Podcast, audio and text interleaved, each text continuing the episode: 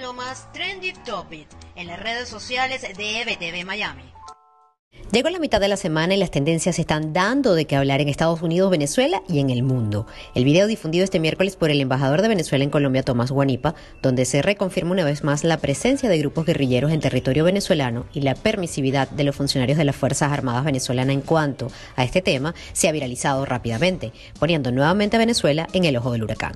También Chile se mantuvo en las principales tendencias del día, esto tras la deportación de más de 100 venezolanos quienes llegaron al país sudamericano por vías irregulares las reacciones no se han hecho esperar y miembros del gobierno interino de Venezuela han pedido al gobierno de Sebastián Piñera reconsidere estas acciones como una medida de protección para los migrantes que huyen de una de las peores crisis humanitarias de las últimas décadas. En tanto, en los Estados Unidos, el expresidente Donald Trump no deja de ser noticia. Ahora no solo el inicio del juicio en su contra es viral, sino también la decisión de 44 senadores republicanos que votaron para evitar el inicio de la acción judicial. Pero no solo Trump es noticia, y es que siguen fuertes los rumores de que su hija Ivanka lance su candidatura al Senado de los Estados Unidos. Esto tras conocerse su decisión de mudarse a la Florida. Así terminamos este reporte de este miércoles 10 de febrero. Soy Karen Aranguibel y esto es lo más trendy de hoy.